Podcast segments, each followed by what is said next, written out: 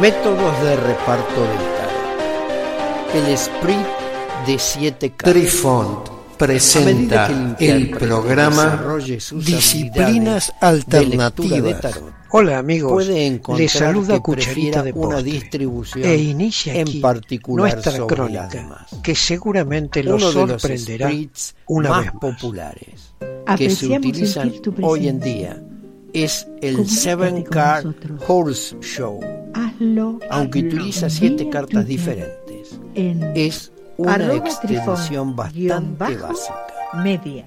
Cada tarjeta se coloca de una manera soy que se de conecta Sol. a diferentes En el programa de hoy aspectos del problema escucharemos o situación en cuestión planteada por la pregunta del consultante.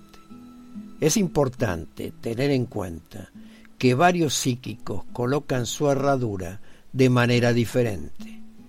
Algunos con el extremo abierto hacia abajo, otros con el extremo abierto de la herradura hacia arriba. Utilice el método que más le atraiga a usted y a su consultante. En el trazado que se ve en el diagrama de la figura, la herradura está abierta en la parte inferior. Además, tenga en cuenta que varios intérpretes pueden asignar diferentes aspectos a las tarjetas en sus posiciones individuales. El sprint de la herradura puede responder a muchas preguntas, aunque a menudo se usa como una extensión independiente, quizás sea más valiosa como una forma de obtener más información sobre un aspecto confuso de otra lectura realizada. El pasado. La baraja en la posición 1, que es la extrema del lado izquierdo del dibujo, representa las influencias pasadas que aún pueden tener algo de potencia en la situación actual. Estas influencias pueden ser del pasado lejano o reciente. Esta tarjeta, la primera en el diseño por la parte izquierda, simboliza eventos pasados que están impactando la situación actual o la pregunta en cuestión. Por ejemplo, si esa carta es la justicia, es una carta que nos muestra que de hecho tenemos la capacidad y la responsabilidad de distinguir el bien del mal. De modo que la justicia y el equilibrio gobernarán el desarrollo de las demás cartas. La carta de la justicia en esta posición también puede representar el deseo de una mente y un alma bien equilibrada. El presente. La baraja en la posición 2 inmediatamente sigue a la 1. Revela las influencias presentes que están afectando la situación en este momento. Es decir, representa cuáles son los eventos actuales que rodean al consultante e influyen en el tema que le preocupa.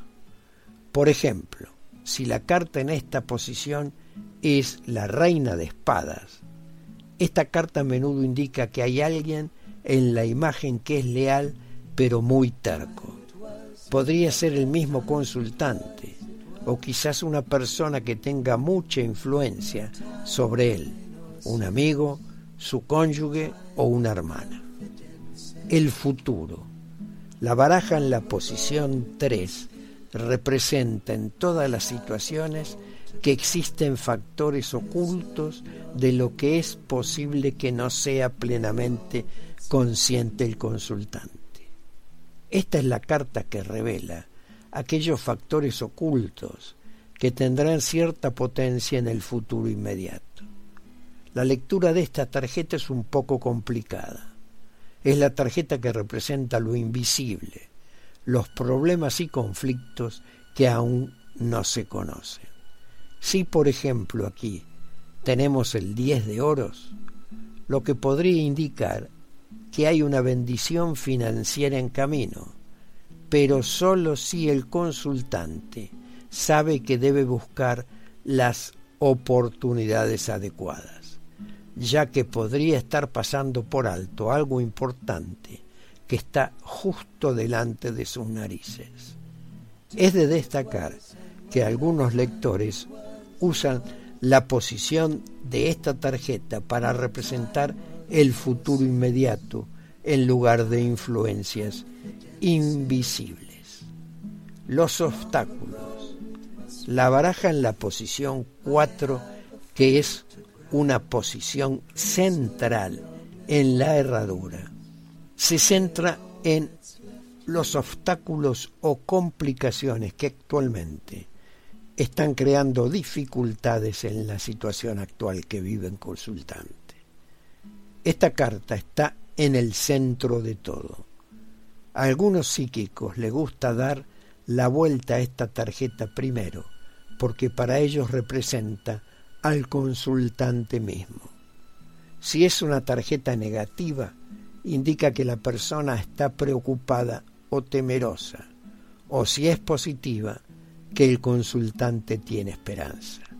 Si, por ejemplo, aquí está el 9 de bastos, a menudo indica a alguien que puede manejar bien la adversidad, si puede superar su propio sentido de escepticismo. Las opiniones. La baraja en la posición 5 representa lo que todo el mundo tiene, una opinión, para bien o para mal. Esta tarjeta refleja las opiniones de otros con respecto a la situación actual que plantea el consultante. Esto puede incluir las actitudes y comportamientos de otros que afectan directamente a la circunstancia actual. ¿Qué tipo de influencias externas dominan la situación? ¿Acepta la consultante la ayuda y el apoyo de otras personas en su vida? ¿O deja que la negatividad de otras personas lo arrastre hacia abajo? Esta carta es importante porque influye en qué sienten otras personas cercanas al consultante sobre la situación actual que éste vive. Si aquí la carta es el sol, indica cosas buenas por venir. Esto muestra que otras personas que están observando o involucradas en la situación tienen un sentimiento positivo al respecto. Los consejos la baraja en la posición 6 está vinculada a la carta final de la extensión.